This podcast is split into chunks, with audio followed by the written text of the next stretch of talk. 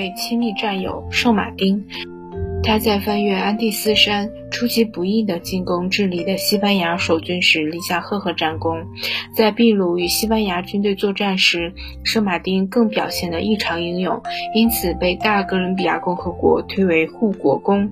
由于圣马丁的突出功勋，他后来便担任了阿根廷北方总司令，还享有南美洲的解放者。秘鲁、智利、阿根廷三个共和国的祖国之父和自由的奠基人、南方的华盛顿等各种称号。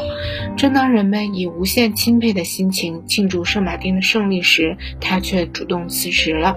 关于他急流勇退的原因，人们纷纷议论，最终的焦点便都集中到了玻利瓦尔身上。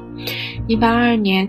圣马丁到瓜亚基尔与玻利瓦尔会谈，会谈的第二天和第三天是在秘密的情况下进行的，没有任何第三者参与，因此谈话的内容至今无人知晓。会谈结束后，玻利瓦尔未做任何透露，圣马丁也同样缄口不言。但就在这次会议后，圣马丁默默离开了，给世人留下一个永远的迷惑。人们后来对会谈内容做了各种揣测。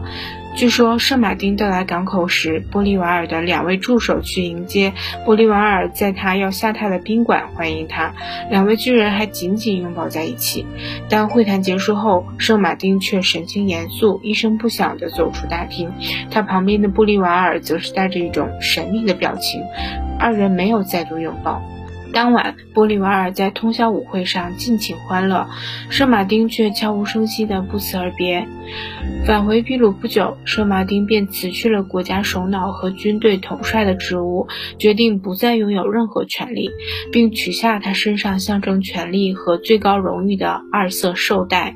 当时在场的人都非常吃惊，纷纷劝说圣马丁收回辞呈，但圣马丁此意已决，坚定地离开了。关于圣马丁的悄然隐退，人们的说法很多。对于圣马丁的“我并不寻求荣誉，我的剑绝不为争夺权力而出鞘”这句话，每个人都记忆犹新。所以，大多数认为是玻利瓦尔排挤了圣马丁。至于排挤的手段和方法，就只有玻利瓦尔、圣马丁和上帝这三个人知道了。相信唯一让圣马丁遗憾的不是放弃权利，而是独立并没有给大多数人带来所期望的自由。那里的印第安人、黑人和各个种族的混血儿，虽然摆脱了西班牙人和葡萄牙人，却又陷入大地主、大商人、官吏和宗教贵族的压榨之中。新的法律导致了贫富进一步分化。